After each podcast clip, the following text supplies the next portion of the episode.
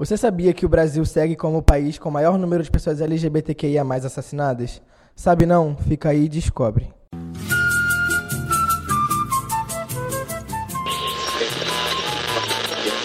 Trabalhadores do Brasil! O povo unido jamais será vencido!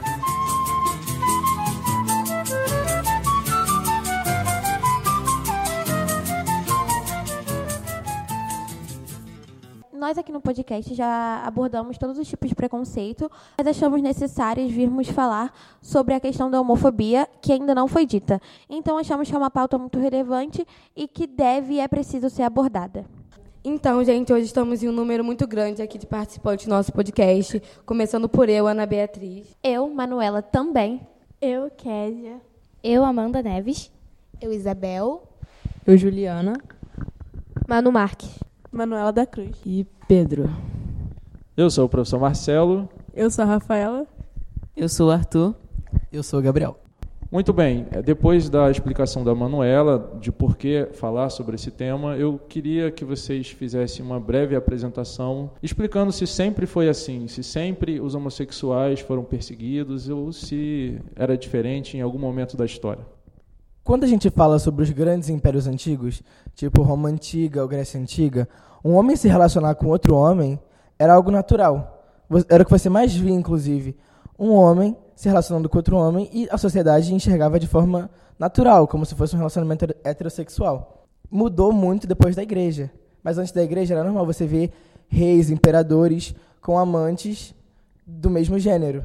Inclusive, tem, existe um exército que, bata, que batalhou e sobreviveu durante muito tempo um dos maiores exércitos, que era composto somente de casais homoafetivos. Mas quando a igreja começou a tomar frente desses povos, foi uma prática que começou a ser ab abominalizada. Mas realmente essa parte que ele falou do da, essa parte realmente da guerra deles de, incentivarem os casais a não incentivarem os homens a ter relação um, entre o, entre entre eles, era uma coisa realmente muito natural para poder. Porque eles entendiam que quando você visse o seu amado morrendo na guerra, você ia querer lutar com mais fervor para poder. E isso eles incentivavam porque eles achavam que você ia lutar com mais fervor, mais vontade para poder ganhar a guerra. Outra coisa que também era muito normal, que hoje em dia não é normal, mas na época era, era o amor entre aluno e professor. Porque é, eles pensavam que tipo o professor está passando conhecimento e em troca o aluno vai dar o amor jovial para o professor. Obviamente que isso é uma coisa, né, hoje, hoje é pedofilia, mas na época era uma coisa normal. Mas também vale ressaltar que nessa época é, apenas o amor entre homens era em, homem com homem que era bem visto. É, amor entre mulher com mulher não era uma coisa muito bem vista, tanto que eles acreditavam que só o, só o amor entre homens era verdadeiro só. Tanto que o, o amor entre homens era verdadeiro o amor entre homens e mulheres era chamado de amor animal, porque era um amor só para poder reproduzir. E o amor é, entre mulheres e mulheres era um amor chamado amor bestial, porque falavam que era amor entre dois bichos. Então, realmente, é, o único amor que era me visto era o amor entre homens, porque entre mulheres não era uma coisa bem vista na época. E como o Gabriel disse, com a como o Gabriel disse, com a vinda da igreja, é, essa questão de ser aceito ou do preconceito se modificou muito.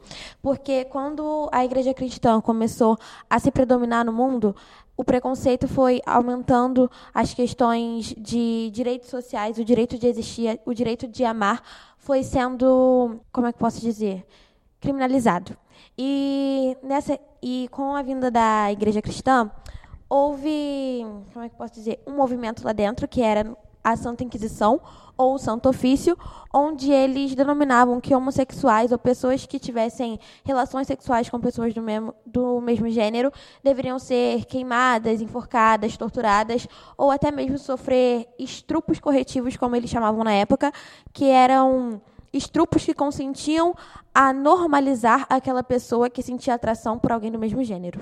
Também depois da chegada do islamismo, a vida dos homossexuais também mudaram bastante, porque os países islâmicos eles têm uma visão muito conservadora, que para eles hoje em dia, até hoje, né, é, os homossexuais são vistos como pecadores e como se a relação deles fosse proibida. Tá, então vocês estão fazendo uma associação entre essa perseguição aos homossexuais e o surgimento de algumas religiões, correto? Isso falando do ponto de vista do mundo contemporâneo. E aí vocês citaram tanto a religião cristã quanto a religião islâmica. Então, o momento para vocês é esse, a partir do predomínio dessas religiões. Mas assim, questão, essa questão da religião é um fato que o islamismo e o cristianismo também, o, o cristianismo vê é, a, homossexualidade como pecado. Isso é um fato, beleza? Só que o problema também é quando eles querem impor isso para as pessoas de fora, sabe? Porque tem muitos cristãos islâmicos e tal, que eles, tipo assim, geralmente os cristãos, eles gostam, tipo assim, de, de, que muitos, não todos, não generalizando, que gostam, sabe, de impor aquilo para pessoas de fora. Eles não, é, em vez de assim, só falarem para pessoas que querem ouvir ou para as pessoas de dentro da, da, da, coisa deles, não, eles gostam também de é, vamos dizer, muitos gostam de atacar as pessoas de fora, querendo impor as, os valores deles para outras pessoas de fora que não querem. Tipo assim, se você quer ouvir, ok, beleza, ele, a pessoa vai te falar, mas tem muitas pessoas que não querem ouvir, estão felizes com a vida que tem, mas mesmo assim, os cristãos não falam de uma forma respeitosa, porque tem aqueles que falam de uma forma respeitosa e tem aqueles que gostam de atacar, e obviamente são coisas diferentes. Então, é, com base no que a Juliana disse, realmente, eles gostam de impor até mesmo aos que, está, aos que estão de fora da religião. Mas acredito eu que, ainda assim, sendo opinião deles ou não sendo, o respeito deveria ser prevalecido, porque, apesar deles acharem isso, a vida do outro e a existência do outro tem que ser respeitada, assim como a opinião e a escolha deles em seguir a religião. Sim, o que vale é simplesmente o respeito. Na hora que, na hora que você, assim, você, beleza, você acha uma coisa, mas você está no seu canto e outra pessoa está no seu canto, você está respeitando o espaço da pessoa, ok, tudo bem, a sua opinião é uma, a opinião da pessoa é outra. Mas no momento que você invade o espaço da outra pessoa para poder, além de não falar, além de atacar a pessoa, ainda, tipo assim, não respeita ainda atacar, aí já, entendeu? Já perde um pouco da noção do, do bagulho. Entendeu? Foi exatamente o que eu disse, só que de uma forma mais resumida. Pelo que vocês pesquisaram, que tipo de perseguição, historicamente falando, os gays sofreram?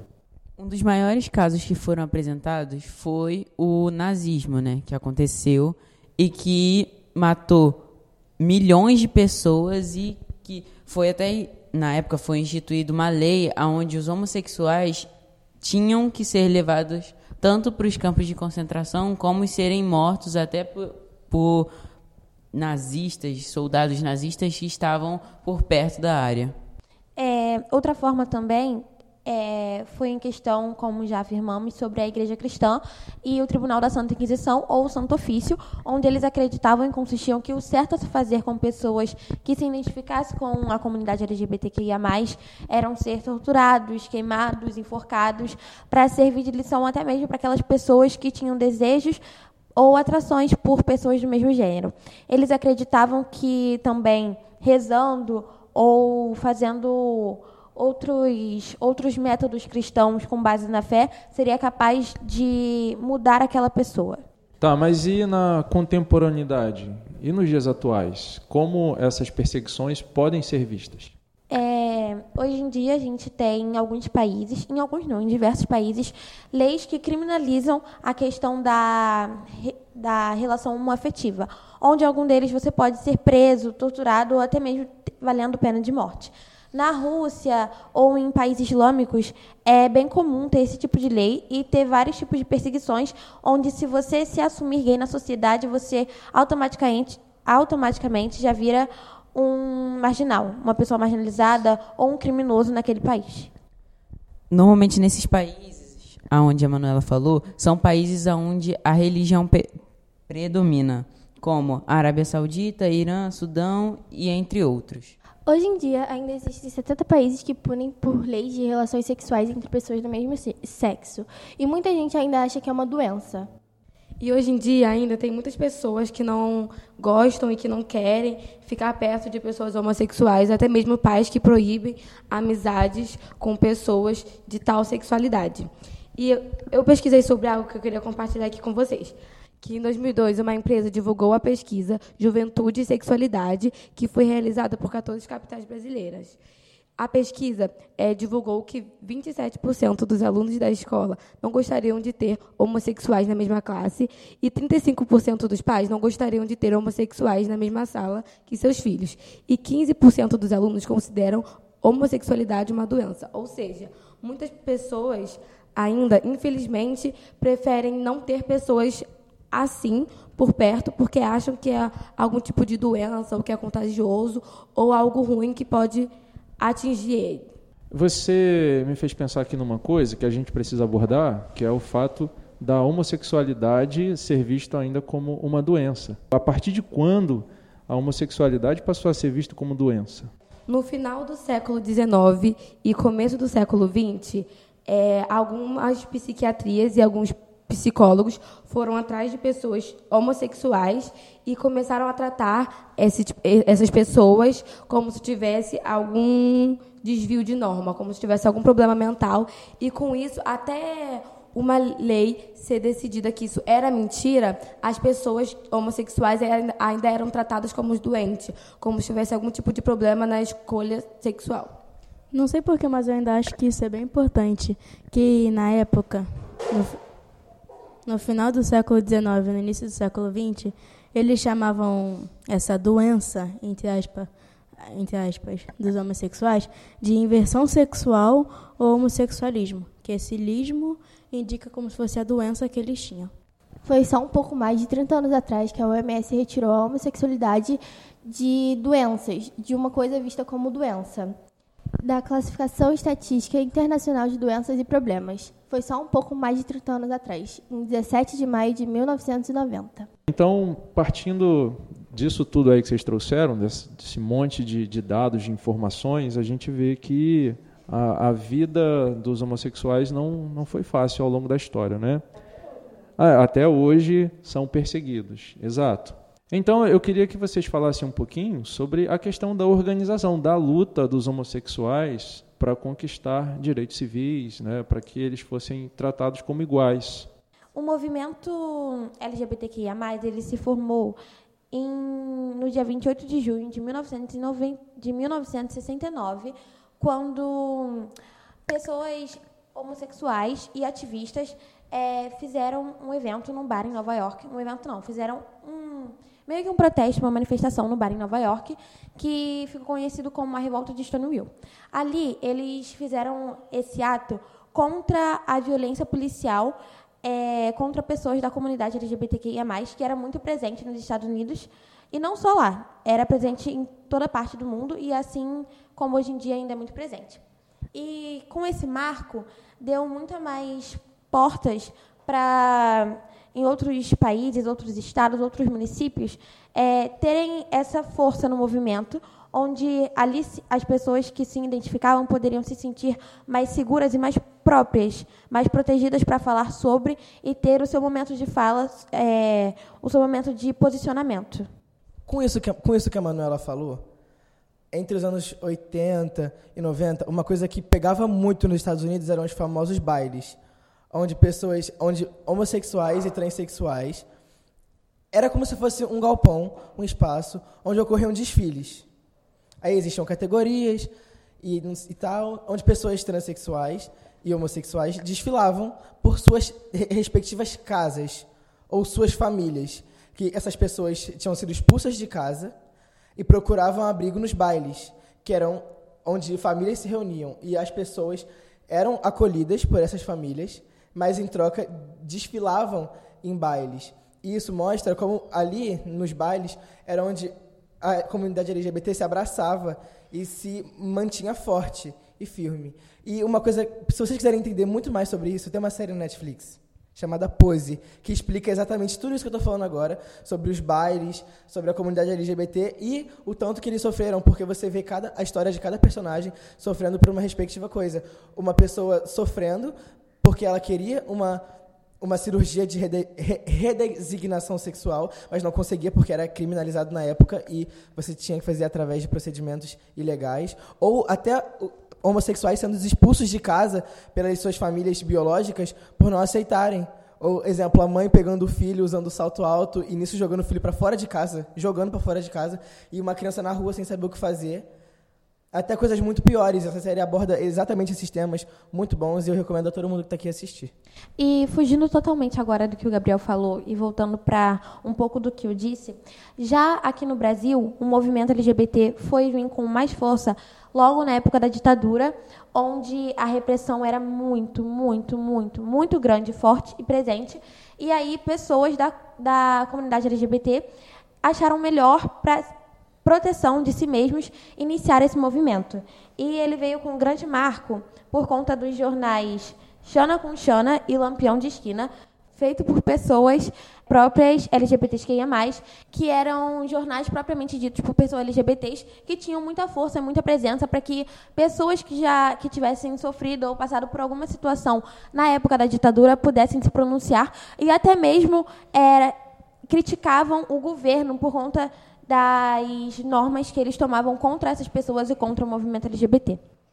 É, então, falando aqui um pouco da história das lutas dos LGBTs, foi através de muitas manifestações e quando começou a ser proibido, né, ser criminalizado você ser homossexual, quando é, isso começou a virar um crime, ser visto como proibido, assim, ter pena de morte, tudo, começou os, os protestos e muitas muitos protestos que aconteceram porque eles acharam que isso não era não era aceitável você tira, é, você não deixar uma pessoa ser o que ela bem né, quer ser. Mais recentemente e vindo mais para é, mais recentemente, além dos protestos, como nunca foram criadas leis, né? Tipo até até tem muito bem poucas leis mas até tem, mas como são poucas, o poder legislativo ele meio que nunca realmente se ligou muito para essas para os LGBTs, né? O executivo também falou que ia, que ia fazer né, algumas coisas, mas também nunca chegou a fazer. É, quem realmente teve organizações e organizações e outros e outras coisas, outras manifestações, quem realmente ajudou entre aspas eles foi o Poder Judiciário, o Supremo Tribunal Federal, e em, em forma de organizações e, e vários protestos que eles, é, que eles hoje em dia conseguem o seu direito. Por isso que hoje em dia ainda tem muita violência, inclusive tem países que têm pena de morte lá para a Ásia, né? Muito deve ser muito por causa da religião, como já haviam, já haviam falado, mas hoje em dia está bem, tá bem melhor, né? Ao, comparado que antes, antigamente era decapitado, tinha, né? Tinha muitas, muitos tipos de, muitas penas para isso. Bom, então eu gostaria que vocês citassem exemplos de conquistas desses movimentos que foram criados aqui no Brasil, do movimento LGBTQIA+, e que tentou buscar direitos civis para a comunidade. Bom, em 2011, a partir da decisão do STF, foi estabelecido que a união estável entre casais homossexuais era reconhecida como um núcleo familiar que, que dá o mesmo direito de famílias héteras, que os filhos, que eles podem adotar filhos e que esses filhos po possam receber herança, ser herdeiros do dos pais e ter os mesmos direitos de famílias, entre aspas, comuns. Em 2013, é, casamento entre pessoas LGBTQIA+, se tornam possíveis, mas não pela igreja, sim pelo, pela questão do civil. Um, outro, outro direito, que por incrível que pareça, era uma coisa vetada, que não podia, que era criminalizada, eram pessoas LGBT, que ia mais, doarem sangue. Imagina a pessoa não poder doar sangue, simplesmente pela orientação sexual dela. Isso foi um direito conquistado há pouco tempo também, como todos esses, porque é uma sociedade atrasada, que os direitos vão se conquistando aos poucos, mas doar sangue não era permitido e foi permitido há pouco tempo. Pessoas saudáveis, tendo total capacidade de doar sangue e tendo como, não, eram, não doavam porque não aceitavam sangue de pessoas LGBTs porque achavam que era um sangue contaminado, que era um sangue que continha alguma coisa que faria mal. Mas, na verdade, é tudo mentira, né? É só homofobia. E o que ainda falta para a comunidade LGBTQIA+, conquistar plena igualdade? O respeito, porque eu acho que as pessoas que são que são muito preconceituosas com o pessoal da, da comunidade LGBTQIA+, faltam muito com respeito com eles, sendo que não tem nenhuma necessidade disso, até porque são pessoas normais como nós e são tão ser humanos quanto a gente, só tem uma opinião diferente de seguir a vida como qualquer um tem. E aí acaba faltando com respeito e trazendo a desigualdade e a exclusão com eles. Ter o direito de poder escolher é, a própria religião e não ser julgado é, por ser quem é, e ter o direito de entrar e sair dos lugares sem ser desrespeitado, sem ser discriminado, aonde onde quer que vá, e tenha, o, como eu disse, e tenha o respeito por ser quem é. Uma coisa que também deveria acabar é as pessoas usarem termos pejorativos como se fosse um xingamento, sabe? Como se só porque a pessoa tem uma orientação sexual diferente da sua se referisse a um xingamento, sabe? Como um dos maiores exemplos que é usado é a, a palavra viadinho. Ela é muito usada e aí se refere a como certos homens têm atitudes que para outros homens é, é, inferior e aí um, a pessoa usa essa frase para diminuir a outra. O direito da escolha sexual não deveria atingir é, o respeito, primeiramente, porque homossexuais hoje em dia são excluídos em famílias, por exemplo, ou amizades, pela escolha sexual. E isso é, na verdade, horrível. Amandinha fofa, desculpa, mas eu vou, eu vou te corrigir na, no, no, que você falou. Não, é porque você usou o termo opção sexual. E não é exatamente escolha sexual. Não é exatamente uma escolha. Ou você nasce, ou você não é. Você não vai escolher. Estou falando isso, mas não é só porque talvez você não saiba ou tenha se expressado de forma errada. Mas estou só te falando isso mesmo. Sim, eu peço perdão. Não é sobre uma escolha, uma opção. É, na verdade, uma descoberta, porque hoje em dia os homossexuais são muito oprimidos por serem quem são. Então, na verdade, é, quem, entre aspas, sai do armário, como usam a expressão hoje em dia, devem receber apoio, porque não é algo fácil. Eles são totalmente oprimidos na sociedade. E, tipo, é muito triste ver isso. Meio que se assumir ser tão pesado, sabe? Mostrar quem você é de verdade não deveria ser tão ser tão pesado como é hoje em dia.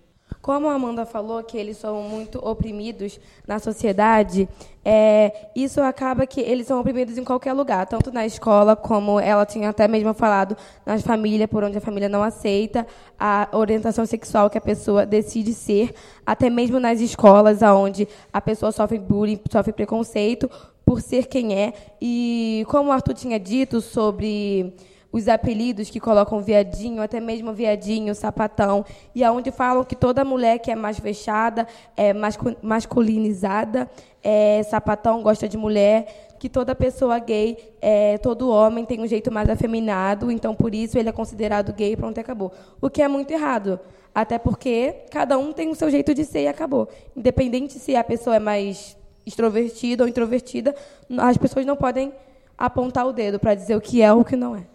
É, eu acho que deveria adquirir uma, uma lei que protegesse é, os homossexuais é, das violências, porque acontece muito no dia a dia de homossexuais é, sofrerem violência na rua e é porque já existe, né, a criminalização da homofobia. Qualquer ato pejorativo que você faz contra uma pessoa, que você xing, ó, xingamento, agressão física, moral, qualquer tipo de agressões psicológica, qualquer tipo de agressões é considerado como homofobia e, querendo ou não, é uma lei que pro protege, porque a partir do momento que você xinga alguém de viadinho ou você xinga alguém justamente pela orientação sexual dessa pessoa, você está cometendo homofobia, porque você está disseminando ódio através da orientação, orientação, sexual de outra pessoa. Então, meio que já existe. É, é cumprida muito bem? Nem um pouco, mas, assim, na legislação existe, mas não funciona na prática. Então, a gente acaba por aqui, depois de toda essa discussão sobre esse assunto que causa muitos desdobramentos e muito incômodo em muitas pessoas. Uma dica para todos vocês. Abre a mente, gente. Século XXI. E também tem uma notícia muito ruim para contar para vocês. Um dos nossos participantes, Pedro, está saindo da escola e está nos deixando aqui. Mas queremos agradecer muito a você, Pedro, por ter participado do podcast. A gente é muito grata e que você seja muito feliz nessa sua nova fase.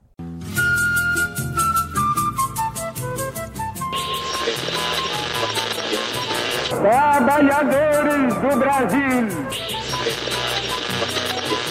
O povo unido jamais será vencido.